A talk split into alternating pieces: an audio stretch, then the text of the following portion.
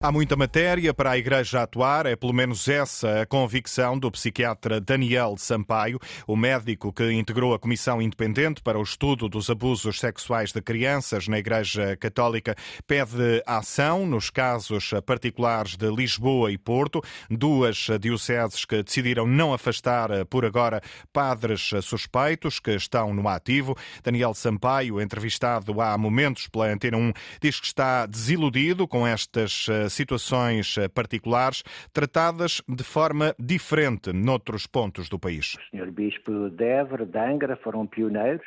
Esse é o caminho certo. Eu, como psiquiatra e professor de psiquiatria, entendo que a suspensão é importantíssima porque me coloco do lado das vítimas.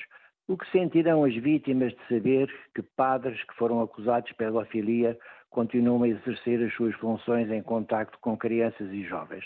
Isso para mim é muito inquietante do ponto de vista clínico, porque este comportamento tende a ser repetido. Daniel Sampaio lamenta o não afastamento imediato dos alegados abusadores nas dioceses de Lisboa e do Porto. O psiquiatra garante que não falta informação para a Igreja atuar. Posso lhe dizer que os bispos de Lisboa e Porto têm ampla informação e capacidade de atuar porque existiram reuniões da comissão, da comissão representada pelo grupo de investigação histórica junto dos respectivos bispados. Portanto, há muito material para poderem intervir. É uma decisão dos senhores bispos intervir suspendendo ou não. Daniel Sampaio, numa entrevista à Antena 1 que vai poder ouvir eh, já depois eh, deste noticiário, no dia em que o Patriarcado de Lisboa decidiu pedir mais informações à Comissão Independente para fundamentar o afastamento preventivo de padres no ativo suspeitos de abuso sexual de crianças. São cinco numa lista de 24 suspeitos que a Comissão Independente enviou ao Patriarcado. Com base nessa lista, a Comissão Diocesana de Proteção de Menores de Lisboa pediu pediu mais informações de forma a tornar possível a entrega ao Cardeal Patriarca das recomendações que lhe permitam fundamentar a proibição do exercício público do Ministério. O Patriarcado diz que aguarda com caráter de urgência a resposta da Comissão Independente. Também a Diocese do Porto diz ter recebido uma lista de 12 suspeitos de abusos sexuais de menores. Sete são padres no ativo. A Diocese promete suspender suspendê-los preventivamente, mas apenas se aparecerem indícios fiáveis dos crimes. Ao contrário de Lisboa e do Porto, várias dioceses do país anunciaram nos últimos dias o afastamento imediato de padres no ativo por suspeitas de abuso sexual de menores. Manuela Ienes, a presidente honorária do Instituto de Apoio à Criança, instituição que ajudou a criar há 40 anos, diz-se chocada com este tipo de crimes, não só na Igreja, mas também na família e noutros setores da sociedade. Há instituições, entre elas o Instituto de Apoio à Criança, criança, que já fala na criança maltratada há, há 40 anos. 40 anos. Em, em 1983, estamos em 2023. Depois também há o problema na família. Há estudos que provam que os maus tratos é fundamentalmente na família. Eu acho que fico sempre uh, chocada quando é um magistrado, quando é um padre, quando é um pai. Acho que as crianças, como diz o Mandela, é, é o projeto mais belo e mais importante da humanidade. Declarações de Manuela Ianes esta tarde à margem de uma iniciativa em Lolé, no Algarve, a presidenta honorária do Instituto de Apoio à Criança, chocada com os crimes de abuso sexual. Este é um tema que vamos retomar na Antena 1 logo depois deste noticiário. É um recorde, foram mais de mil os imigrantes em Portugal que procuraram regressar aos países de origem no ano passado, a maioria brasileiros, ao abrigo do programa Árvore, de apoio ao retorno voluntário e reintegração. Quase quatro centenas de pessoas eh, deixaram Portugal. Vasco Malta, da Organização Internacional das eh, Migrações, em Lisboa, sublinha que estas pessoas eh, chegam com ideias tiradas das redes sociais que muitas vezes não correspondem ao que encontram no país. Há uma decisão de migração para Portugal que não é informada, não é preparada. Para o Brasil, mais especificamente, houve 913 inscrições, portanto, um recorde bastante significativo, e retornaram para o Brasil 350.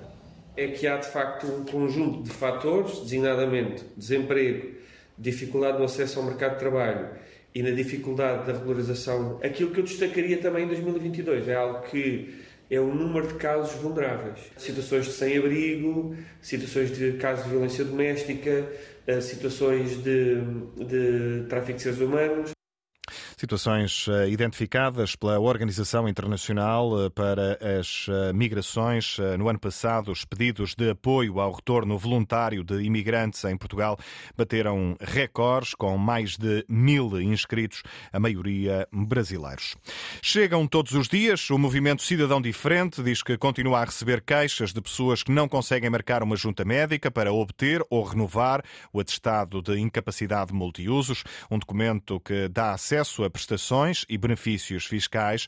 O coordenador do Movimento Cívico de Defesa das Pessoas com Deficiência, Miguel Azevedo, entrevistado esta tarde pela Antena 1, dá conta de atrasos de anos. Estamos uh, com atrasos de dois anos, gente que tem as suas vidas em suspensas, temos outra uma situação de tal forma grave que são quem tem os estados de incapacidade caducados de 2019 e 2020. Uh, eh, neste momento uh, não houve prorrogação para essas duas datas, quer dizer que as pessoas estão sem certificação, vão ter problemas com a Segurança Social e com a Autoridade Tributária e não há uma solução à vista. Necessitamos da ação, conseguir aqui um sistema muito muito mais ágil da atribuição das incapacidades. Seria uma espécie de simplex para esta situação?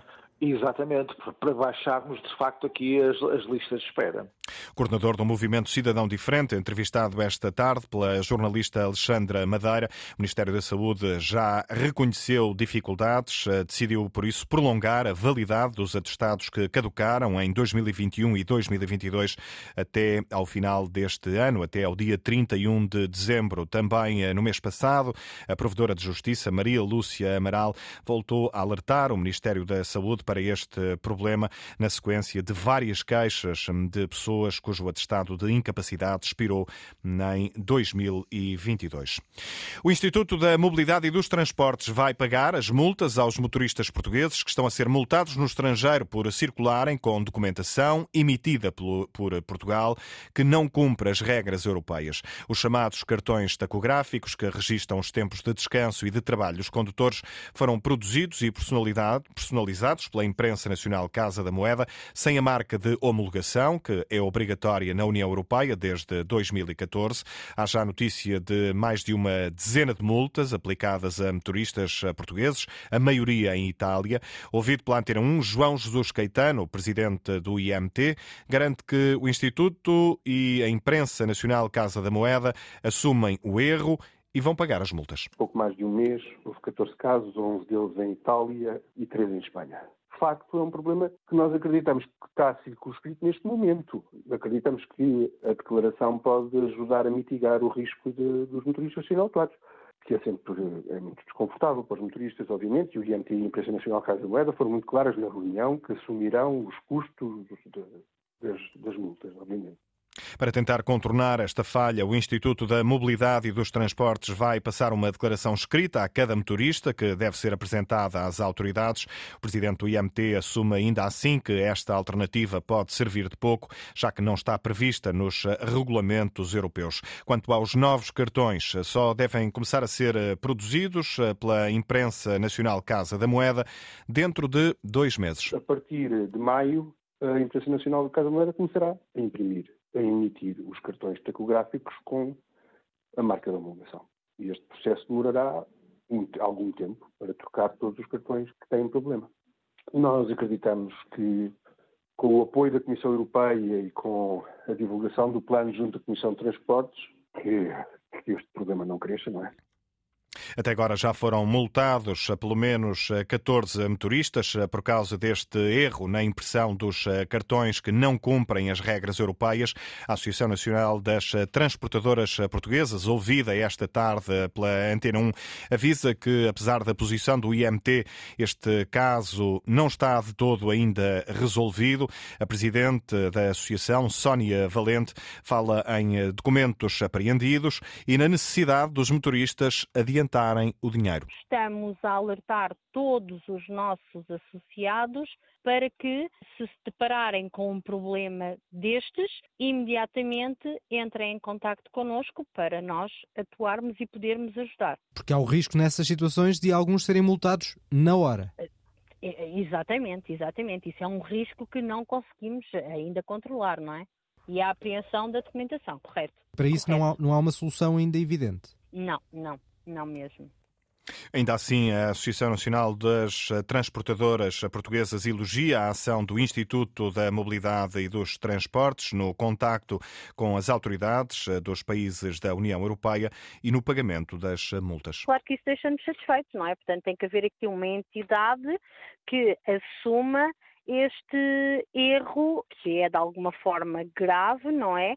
E que está a trazer impactos para as empresas, não é? E aquilo que o IMT está a fazer é, neste momento, a informação também já está com a Comissão Europeia e com a Comissão dos Transportes, não é? De forma a poder-se apelar à sensibilidade dos mesmos para que haja um controle por parte das autoridades fiscalizadoras no que diz respeito a cada país membro, não é? Portanto, isto é, é uma forma de sanar aqui um pouco o problema. Para já, o Instituto da Mobilidade e dos Transportes promete pagar as multas aplicadas aos camionistas portugueses que estão a circular no estrangeiro com cartões emitidos por Portugal que não cumprem as regras europeias. Foram aplicadas hum, até agora pelo menos 14 multas. O PCP já pediu para ouvir com urgência no Parlamento o presidente do Instituto da Mobilidade e dos Transportes a propósito deste processo, também contactado esta tarde pela Antena 1. Ministério das Infraestruturas remete esclarecimentos para o IMT.